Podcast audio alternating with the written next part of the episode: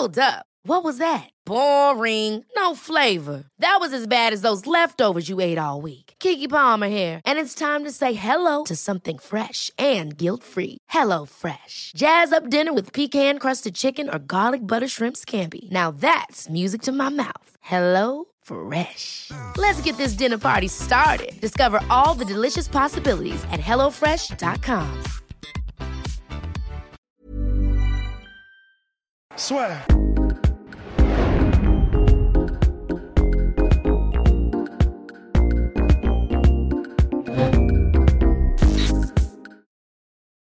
Bien bonjour à toutes et à tous et bienvenue dans le podcast La Sueur. Cyril Gann, Shamil Abdouragimov, enfin, j'ai envie de dire, puisque le combat était initialement prévu le 19 avril dernier à Brooklyn.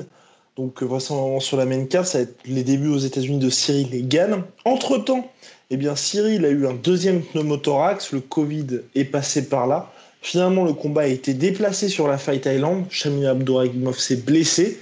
Et maintenant, c'est donc le 19 septembre prochain qu'ils s'affronteront à l'UFC Apex dans la petite cage.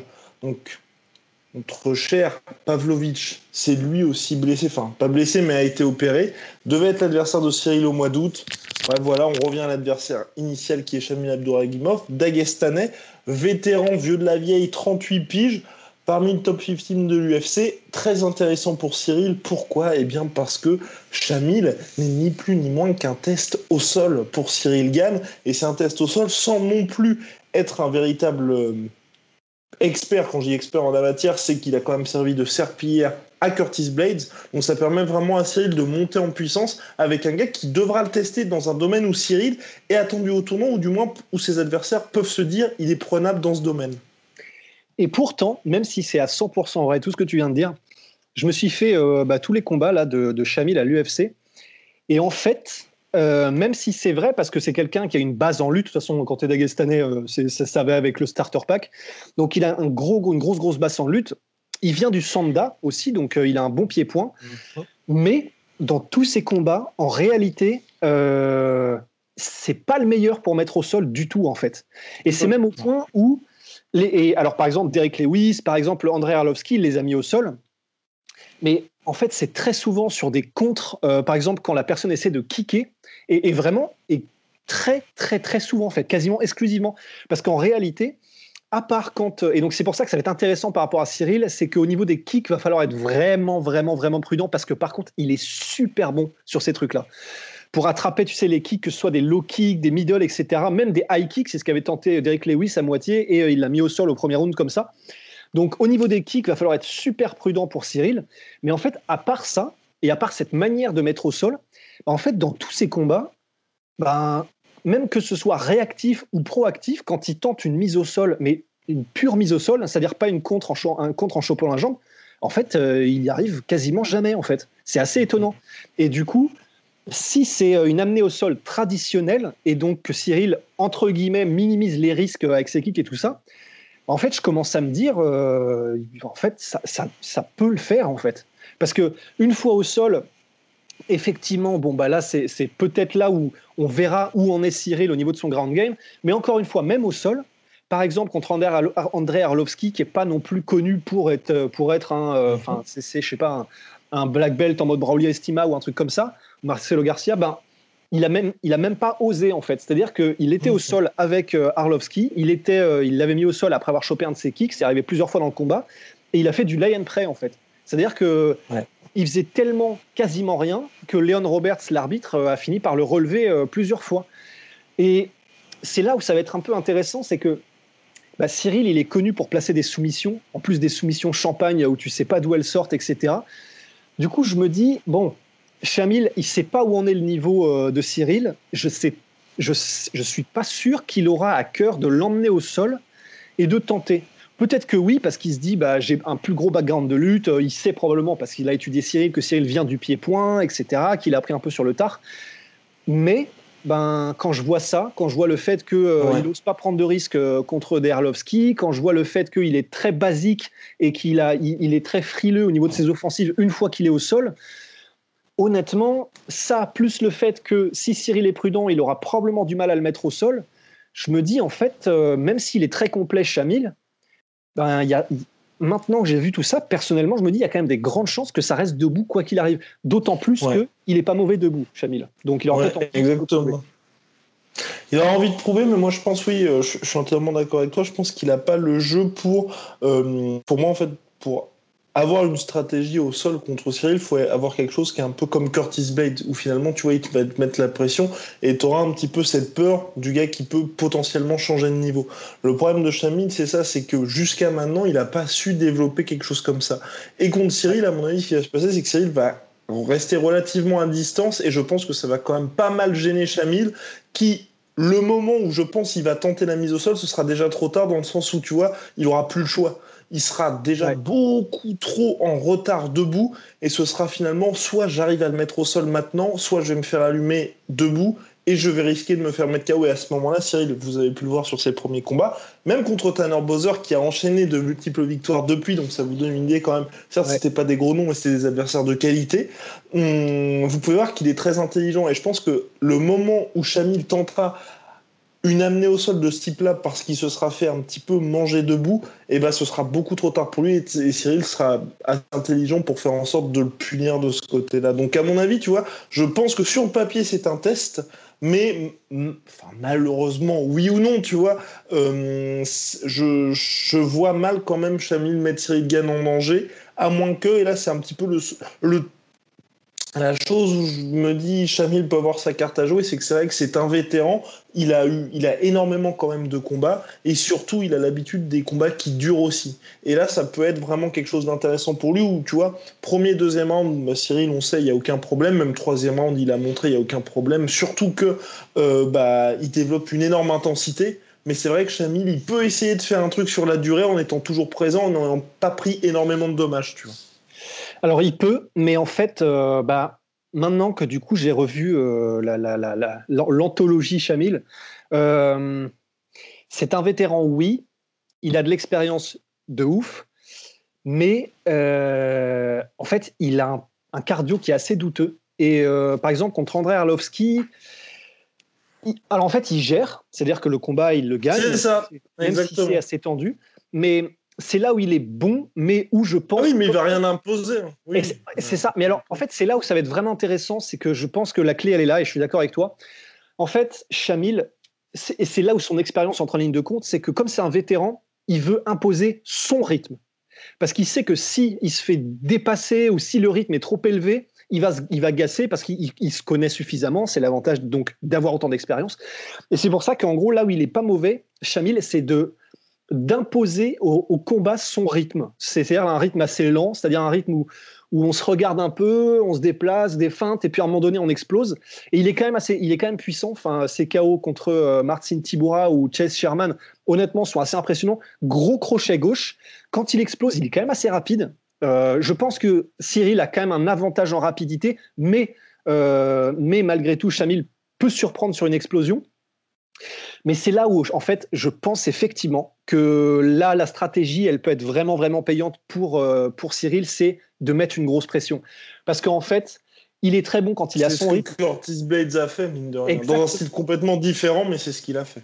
Et c'est ça, parce qu'en fait, il est bon quand il est à son rythme et quand il est dans son truc, dans son élément, que le, rythme est un peu lent, que, que c'est lui qui dit quand est-ce qu'on démarre les échanges, etc. Là, il est, il est super chiant. Mais il y a de grandes chances que quand tu lui mets la pression et quand tu lui imposes un volume, ce que peut faire Cyril, eh ben là, je pense que je pense que Cyril peut le dépasser. Je pense qu'il peut largement le dépasser.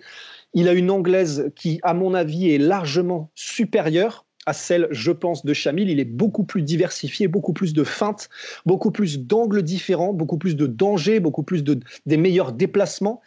Euh, et c'est là où effectivement si jamais pour ce combat-là, en plus on sait qu'il a de la caisse Cyril et qu'il peut tenir sur un rythme où il y a vraiment du volume sur trois rounds, il l'a prouvé face à Tanner Bowser, etc. Donc c'est là où, à mon avis, ça peut se jouer. Effectivement, j'aurais tendance à dire peut-être y a les mollos sur les kicks parce que il est très très bon pour les choper. À part, euh, je crois que c'est Waltaris qui mettait beaucoup de front kick à la tête et ça passait à peu près. Mais à part ça, et encore, c'est un peu tenté le diable. Donc y a les peut-être mollo sur les kicks vraiment en anglaise. On sait que Tasson Cyril, ce qui développe, euh, et d'ailleurs c'est assez marrant hein, quand vous allez regarder ses combats en box style d'avant et les combats de MMA, il a vraiment une manière totalement différente de striker, maintenant beaucoup plus volatile, beaucoup plus légère. Et en fait, euh, bah, si vous allez regarder par exemple le premier combat de Cyril Gann euh, en Muay Thai, c'est contre quelqu'un qui s'appelle, je crois que c'est Jérémy Jeanne ou un truc comme ça, donc c'est pas le gardien de santé. Enfin, quelqu'un comme ça, ben là, en gros, Cyril, il s'investit sur ses frappes. Il frappe lourd, il frappe sec. D'ailleurs, c'est pour son premier combat professionnel, c'est du délire à quel point c'est propre sa technique. Ses coudes, sont, ses genoux sont monstrueux, ses coudes aussi. Mais voilà, là, en plus, Cyril, on le voit à l'entraînement, on l'a vu sur ses derniers combats, il a vraiment ce, côté, il l'a parfaitement compris.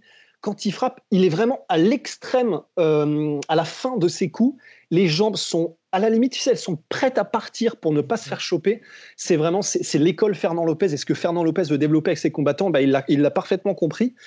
Et c'est pour ça que il a un jab qui est super rapide, Cyril. Il a des bonnes combinaisons. Même s'il met pas beaucoup de kicks ou s'il en met pas trop, ses changements de garde, de toute façon, il peut le faire aussi. Euh, il peut le faire avec euh, des, des, menaces en anglaise, ça peut le faire. Il l'a fait contre euh, Tanner Bowser, par exemple. Et, euh, et, et Dontel. Et, et Dontel, exactement. Et c'est pour ça que, voilà, à mon avis, c'est jouable, très jouable euh, pour euh, Cyril. Si il s'en tient à ce game plan-là, il n'est pas mauvais non plus en game plan, hein, euh, comment dire, Chamil. Il y a des, par exemple, contre Derek Lewis, il était extrêmement mhm. mobile. contre André Arlovski, il mettait la pression. Contre, ou, oui, je crois que c'est ça. Il y a face à un autre gars, du coup, je ne sais plus lequel c'était, il reculait, il était beaucoup plus évasif. Je crois que c'était Martin Tiboura. Donc, à mon avis, c'est le genre de gars, euh, je pense, Chamil, qui est genre, euh, c'est, c'est, le mec, euh, le travailleur, le besogneux. C'est-à-dire que tu lui, tu lui dis quelque chose, il va s'y tenir, il va le faire, et il ira jusqu'à la fin. Donc, il est dangereux, il a des armes, mais je pense que Cyril est effectivement plus rapide, plus technique. Il peut le noyer sous des coups. Plus athlétique aussi. Exactement, plus athlétique. Il peut, je pense, plus durable. Et en plus de ça, euh, petit détail, mais qui, change quand même pas mal, d'autant plus avec le style d'anglaise que va probablement utiliser Cyril, c'est une allonge de 15 cm pour Cyril. C'est énorme, c'est vraiment énorme. Et d'autant plus que c'est pour Cyril Gann, c'est-à-dire que, honnêtement, allez remater le combat de Tanner Bowser si vous avez le Fight Pass, parce que sans déconner, honnêtement, je, me suis rematé le combat ce matin, et franchement, il y a des moments, c'était mais c'était un état de grâce au niveau des déplacements. Bon, j'ai jamais fait de salsa, mais euh, j'ai maté quelques vidéos, et c'est impressionnant. Franchement, vous allez voir. Et les déplacements, quand Tanner Bowser, c'est-à-dire par exemple, pour un combattant lambda, quand, Tanner, quand si Tanner Bowser, Bowser se déplaçait par là, bah, le, combattant en face, il va faire la même chose, mais avec un temps de retard, parce qu'il faut comprendre, voir ce qui se passe, est-ce qu'il y a, une, menace, un risque, etc. Donc Tanner Bowser fait ça, le combattant ensuite fait ça. Ce qui arrive à faire Cyril Gann, et qui est impressionnant, il a une telle lecture de ce qui se passe, il comprend tellement ce qui se passe qu'en fait, c'est vraiment comme ça. C'est-à-dire qu'il suit les mecs, il garde la distance parfaite tout le temps. Quand le mec avance, il, a déjà commencé à reculer, il arrive à le faire en synchronisation parfaite. Et c'est hallucinant. C'est vraiment impressionnant. Vous allez voir face à Tanner Bowser, quand il attaque, Cyril est déjà parti. Et quand il recule, Cyril est déjà là. C'est vraiment du délire. Et du coup, bah déjà, c'est une sécurité. Quand tu as des aussi bons déplacements, ça veut dire que bah, c'est toi, qui, toi qui gères. Et donc, tu es constamment en dehors de l'allonge, normalement, de la personne d'en face. Et quand tu veux frapper, bah, tu es là. Et, c'est impressionnant. Et je ne sais pas. En plus, il, a, il encaisse bien. C'est-à-dire qu'il prend pas les coups flush, euh, Cyril, pour l'instant, j'ai l'impression. Mais il a l'air quand même de bien encaisser. Parce qu'il y a des moments qui ont claqué quand même pas mal, des coups qui s'est pris derrière la tête face à Tanner Bowser. Mais vraiment, littéralement, c'était un M&M's, quoi. Donc, je pense que ça va aller pour, euh, pour Cyril. Évidemment, il y a toujours un risque de chaos parce que c'est les, les, les heavyweights. Donc, euh, si, si chaos il y a, bah, c'est le jeu, mais je pense quand même que Cyril, que ce soit par son menton, ses déplacements, sa technique, son intelligence de combat, je pense Et puis hyper discipliné, mine de rien. Parce que même Eden, on l'a vu contre Tanner Bowser, il peut aussi compter sur Fernand Lopez pour le recadrer quand recadrement il, y a besoin. Et, euh, et puis oui, et puis pour ajouter tout simplement, pour, c'est vrai que pour Chamil aussi, et c'est là qu'on voit un peu cette, euh, bah, on va pas dire cette passation de, de pouvoir, mais c'est vrai que là, il y a ces deux générations aussi qui s'affrontent. Parce... One size fits all seems like a good idea for clothes until you try them on. Same goes for healthcare. That's why United Healthcare offers flexible, budget-friendly coverage for medical, vision, dental, and more. Learn more at uh1.com. C'est vrai que pour lui, il s'était déjà tapé Curtis Blades, qui représente ces nouveaux heavyweights qui sont beaucoup plus athlétiques. Donc, euh, je pense bien évidemment à Francis Ngannou, donc Curtis Blades. Il y a aussi notre cher Cyril Gann. On peut éventuellement mettre Stipe Miocic dans cette catégorie parce que c'est vrai qu'il est beaucoup moins lourd que tous ceux qui avaient précédemment. Et là, voilà, il se dans un style complètement différent, il va avoir Cyril Gann. Et c'est vrai que pour lui, il n'a jamais eu d'adversaire comme ça auparavant. Et on l'a vu contre Curtis Bates, c'était extrêmement compliqué. Le combat s'arrêtait au deuxième round, mais il aurait très bien pu s'arrêter en fin de premier, tellement il était sous l'eau tout simplement. Et là aussi, où hum, je pense que ça va être compliqué, mais c'est vrai que Cyril, on l'a vu lors du combat contre Dontel Mays, quand l'adversaire est complètement dépassé debout, parce que de toute façon, il y a, le, il y a une inversion au niveau du rythme qui s'est faite et qui fait que l'autre adversaire est complètement en retard, il peut surprendre l'adversaire avec des changements de niveau, Cyril aussi. Et c'est vrai que là, sur un combat en trois rounds, où comme tu l'as dit très justement, eh ben, il n'y aura pas du tout cette inquiétude de dire bah, peut-être que effectivement je peux être dans le rouge, surtout qu'aujourd'hui la volonté de Cyril, c'est vraiment d'imposer un rythme à son adversaire qui fasse que bah, le mec va pas du tout pouvoir suivre il pourrait éventuellement, en fin de combat, pouvoir complètement euh, bah, faire perdre les pédales à notre cher Shamil Abdouragimov parce que là, debout comme au sol, il, pourra, il aura tout, simplement plus aucune euh, confort. Et c'est vrai qu'en fait, c'est ça qui est très impressionnant aussi avec, euh, avec Cyril, c'est le fait, c'est très étrange. En fait, il y a des combattants, tu, tu le sens. Cyril, il n'est pas forcément préoccupé par ce que fait l'adversaire, en fait. Évidemment, il fait attention, et évidemment, il répond, il contre, etc. Mais je veux dire, psychologiquement, tu sens qu'il est, il est tellement dans une zone qu'en fait, il, est, il a juste envie de faire ses choses à lui. Et tu sens que bah, il est constamment en train de d'avancer déjà, premièrement, et d'avancer, mais en mode, tu sens qu'il a envie de, de, tester, il a envie de faire ses choses à lui. Et c'est pour ça que je, je pense qu'il aura, c'est pas à cœur, mais parce que ce sera probablement peut-être le game plan, mais d'imposer effectivement son rythme, mais parce que je pense qu'il a ce X factor en plus qui fait que, bah, tu sais, on dit toujours, euh, enfin, euh, losers focus on winners et winners focus on winning. Ben là, c'est un peu ça. Tu as un peu cette impression quand Cyril combat qu'il a juste envie, lui, de faire ses choses, de, de produire de la, de, la, de la beauté martiale, des trucs comme ça. Et c'est assez intéressant. Et il y a aussi un autre truc qui est trop cool, et je, enfin, qui est pas trop cool du tout, je sais pas pourquoi je dis ça, mais qu'on va peut-être voir de la part de Cyril et qui peut faire son effet face à Chamil, c'est le clinch aussi. C'était aussi le cas contre, euh, comment s'appelle-t-il, Sergei. C'est ce qu'on avait dit, il y aurait peut-être le clinch qui peut entrer en ligne de compte. Je, pense qu'on peut aussi le dire contre Chamil. Premièrement, parce que Chamil, dans les combats que j'ai vus de lui, il, il, propose rien de, de spectaculaire ni de spécial en clinch, voire même il se fait mettre au sol lui-même à partir du clinch sur des projections. Cyril est très bon sur les projections en clinch. Et euh, en plus de ça, bah, que ce soit les coudes, la manipulation des bras et euh, l'équilibrage, euh, même le clinch en mode. Il a une certaine expérience là-dedans. Absolument. Et je pense qu'on peut voir Cyril briller en clinch. Et, et j'ai pas vu beaucoup euh, Chamil réussir. Il aime bien le clinch, Chamil, c'est assez étrange. Il aime bien être en clinch, que ce soit au milieu de la cage ou contre la, ou contre la cage. Et pourtant, il n'en fait pas grand-chose. Donc c'est assez bizarre. C'est comme s'il l'utilisait, il était content d'y être parce que ça lui permet peut-être de se reposer ou parce qu'il est à l'aise avec son background dans lutte. Mais il en fait jamais grand-chose. Il n'est jamais vraiment de mise au sol. Il n'utilise jamais vraiment ça pour mettre des coups particulièrement. Il n'est pas très bon en sortie de clinch pour, pour, euh, catcher les pour euh, toucher les mecs, etc. Donc je pense que Cyril aurait une grosse carte à jouer en clinch aussi, je pense. Et par rapport à ce qu'on dit sur Cyril Gann, hein, bien évidemment, ce n'est pas qu'on s'enflamme, mais c'est ce qui est appréciable avec euh, Cyril, c'est que sur ses trois premiers combats à l'UFC, il y en a un qui s'est terminé, donc le premier combat face à Rafael Pessoa, soumission qui avait surpris beaucoup de monde, qui s'est terminé au premier round, et les autres, Allez, on a eu un heel hook dernière seconde, enfin dernière seconde, le plus tardif de l'histoire de la catégorie heavyweight, donc en plus heel hook extrêmement rare lors de son deuxième combat. Puis victoire par décision unanime face à, face, à Tenor Bozor avec un 18 notamment qui est extrêmement rare quand il n'y a pas de knockdown. Donc ça c'est pour ça qu'on conseille de regarder ce combat-là. Mais ce qui est extrêmement plaisant, c'est ça, c'est que c'est, il y a eu certes trois combats, mais ces trois combats, on a eu énormément de temps pour le voir faire et le voir faire avec des victoires. Donc il y a deux victoires par soumission bien entendu et une victoire à la décision, mais c'était vraiment à sens unique. Et à sens unique parce qu'il a eu le temps de développer son jeu. Donc c'est pas quelque chose qui, si vous voulez, qui, qui sort de nulle part ou qui est complètement au hasard. C'est à chaque fois ces combats-là, il y a eu un game plan qui a été appliqué par Cyril et on a pu voir qu'il a effectivement réussi à prendre la main sur le combat pour ne plus la lâcher. Et à chaque fois, en néant, c'était pas exactement la même chose, bien évidemment, mais avec un style Cyril Gann qui s'est vraiment développé.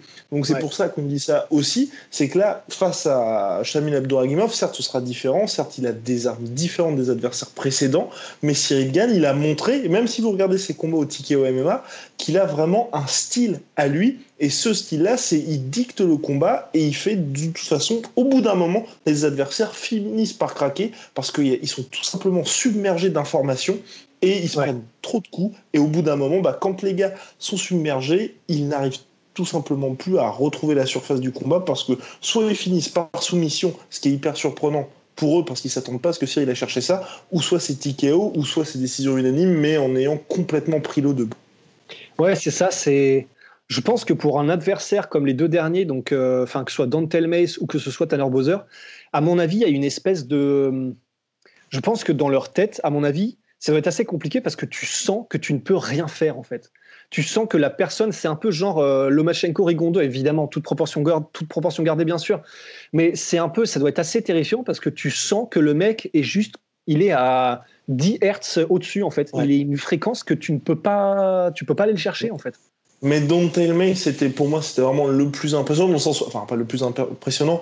Maintenant, aujourd'hui, avec le recul, c'est vrai que, enfin, on le savait déjà. Don't Tell Me, clairement, ce ne sera jamais un contender. Et c'est vrai que c'était un adversaire pour Cyril qui lui permettait de grandir, parce qu'il faut pas oublier qu'il a fait son premier combat quand même, Cyril, en 2018 de MMA chez les professionnels. Tanner Bowser, c'est vraiment, c'est un bon heavyweight. Il va vraisemblablement rester à l'UFC pour encore de prochaines années. On savait que Cyril a, a déroulé mais a déroulé dans son domaine. Contre Don c'est à partir du moment où il a essayé et surtout réussi les takedowns, là, enfin, c'était quasiment inimaginable et tout simplement terrifiant pour l'adversaire parce que vous dites, il a atteint un niveau de domination et un niveau de fin de d'informations qui balance à l'adversaire qui fait qu'il peut même se permettre à dire maintenant je vais tenter les takedowns. Et c'est pas juste faire des feintes c'est lancer les takedowns et ensuite réussir à finir l'adversaire sur un heel hook. Et là, clairement, je pense que Don Telmes, quand il avait préparé ça, et même, euh, je pense, tous les commentateurs, tous les, toutes les cases, la case Cyril Gann qui finit le combat par une hook, ça n'existait même pas, si vous voulez. Et donc, et quand vous réussissez ça pour votre deuxième combat à l'UFC, là déjà toute la concurrence, il commence à se dire, ok, bah, le mec est quand même très sérieux, parce que non content de dominer le combat, bah, il arrive à surprendre tout le monde. Et puis au-delà de ça, vous, pour la confiance Cyril Gann, là aujourd'hui, je pense qu'il peut se dire aussi, bah, je peux effectivement mettre des adversaires au sol. Et là aussi, en étant intelligent, dans le sens où, bien évidemment, s'il avait tenté le takedown dans les 30 premières secondes du premier round, ça n'aurait pas fonctionné. Mais il l'a tenté quand c'était le moment parfait. Et quand il l'a fait, bah, c'était facile. C'était pas un takedown où on se dit, ah ouais, quand même, c'est compliqué, euh, c'est pas du tout son domaine c'est pas son domaine, mais quand vous le voyez, bah, ça a l'air facile. Et c'est là tout, pour moi, l'intelligence de Cyril Gann, c'est de faire en sorte de brouiller complètement les pistes. Et ce qui fait qu'aujourd'hui, bah, les mecs qui ont vu ses combats et qui ont vu ses soumissions, bah, tu te dis, il a fait le il ou là, bah, j'ai pas envie d'être dans une situation comme ça, même si c'est pas son domaine d'expertise a priori. Ouais. Après, et même si je suis absolument d'accord avec tout ce, tout ce qui vient d'être dit, à la limite, euh, parce qu'il y a probablement des gens qui nous diront effectivement qu'on s'enflamme, etc. Alors, s'il faut e-, effectivement rester le plus objectif possible et essayer de garder un peu la tête froide, on pourrait dire, on pourrait dire que oui, on pourrait. On pourrait dire que oui, effectivement, et tout ça, il le fait, il le fait parfaitement parce que justement, il domine autant. Et, c'est un peu, tu sais, la même, le même cas de figure que Ronda Rousey dans le sens. Euh, elle, on commençait à avoir des trucs euh, au pas d'ours avec, euh, avec son entraîneur. On était en mode Ah, ça y est, en plus, elle pourrait boxer pro, etc. Et elle mettait KO des, des Beach Korea, etc seulement une fois qu'elle a rencontré l'adversité, donc en l'occurrence euh, bah, Holly Holm.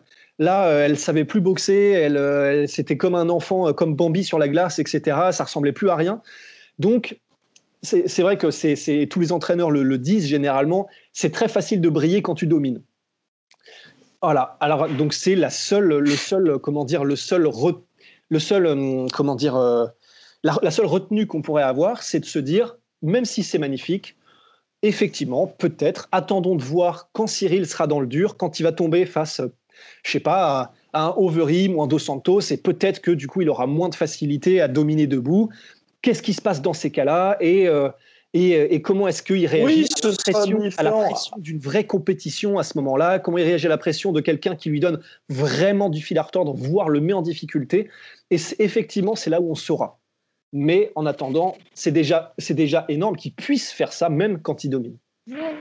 Non, après, moi, surtout, ce qui m'impressionne, c'était surtout au-delà de ça par rapport à Ronda Rousey, tu vois. Ce que j'apprécie vraiment chez Cyril, c'est que tu n'as pas du tout ce côté unidimensionnel, tu vois. Que énormément d'autres combattants ont, mais par exemple par Adesanya, ce qui fait qu'on l'adore dans son style, peut-être moins dans sa personnalité, n'est-ce pas, mon cher Rust C'est que justement, Adesanya, il va tenter une soumission contre Kelvin Gastelum. Ouais. Elle passe pas très très loin cette soumission-là. Et tu vois, c'est quelque chose pareil.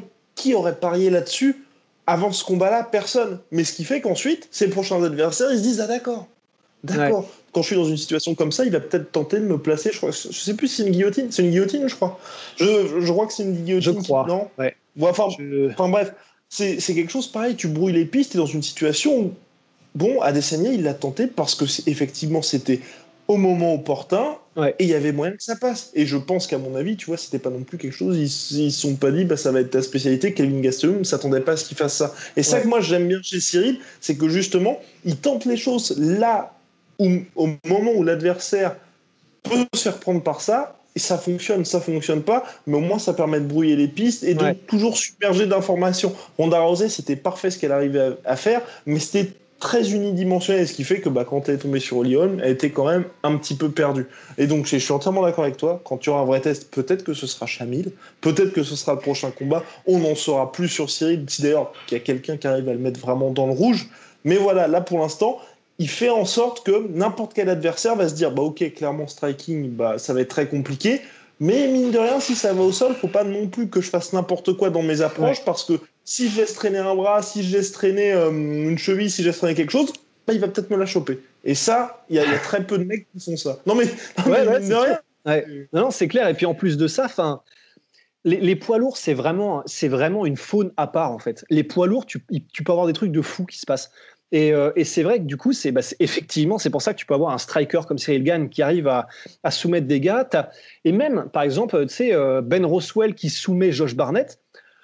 Toute proportion gardée, c'est extraordinaire. C'est de la folie aussi. Tu te dis, Josh ah, Barnett. c'est extraordinaire. Ouais. Le gars, il était champion. Il venait de battre, euh, je crois que c'est Cyborg Abreu ou je sais pas trop quoi. Au... Enfin, je sais plus si c'est Métamoris. En tout cas, il venait de battre un des gars. Ah, je sais plus un mec qui s'entraîne avec Joko Willink. Et euh, en gros, il venait de battre ce mec-là et de le soumettre dans genre au plus haut niveau, euh, au plus haut niveau en termes de grappling. Donc là, tu te dis, ok, personne à l'UFC ne va vouloir aller au sol, à part limite les Fabrice Verdun, ne va vouloir aller au sol avec Josh Barnett. Et en fait, c'est les poids lourds. Les mecs ont tellement de puissance dans un bras, c'est tellement des pistons euh, de, des orques de Staline que bah, de toute façon, ils peuvent se soumettre les uns aux autres à, à partir de n'importe quelle position. Et ben Roswell a réussi à soumettre Josh Barnett. Donc c'est-à-dire que tout est tellement possible qu'en plus, cette carte, faire peur par les soumissions, il peut vraiment la garder assez longtemps, euh, Cyril.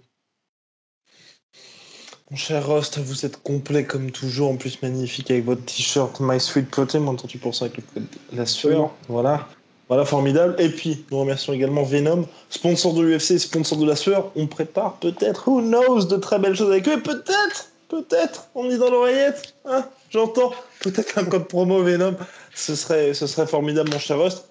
Ça risque d'arriver très bientôt. En tout cas, on espère que vous avez apprécié cette way too early preview. On reviendra bien évidemment sur ce choc en temps voulu.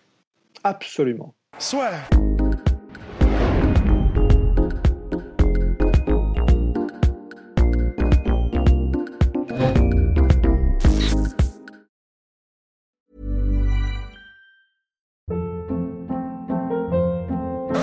Hold up. What was that? Boring. No flavor. That was as bad as those leftovers you ate all week. Kiki Palmer here, and it's time to say hello to something fresh and guilt-free. Hello Fresh. Jazz up dinner with pecan-crusted chicken or garlic butter shrimp scampi. Now that's music to my mouth. Hello Fresh. Let's get this dinner party started. Discover all the delicious possibilities at hellofresh.com. Et voilà, c'est la fin de votre épisode du podcast La Sœur. Si ça vous a plu, n'hésitez pas à nous mettre les 5 étoiles sur Apple Podcast ou sur Spotify. Vous pouvez aussi nous laisser un petit commentaire, ça nous aidera beaucoup. Et si vous voulez aller plus loin avec nous, vous tapez La Sueur sur toutes les plateformes ou sur les réseaux sociaux, vous nous trouverez. Et là, vous nous écoutez très certainement en audio. On est aussi en vidéo sur YouTube, mais également sur Snapchat. Là encore, vous tapez la et on sera là. Merci de votre fidélité et à très vite pour de nouvelles aventures.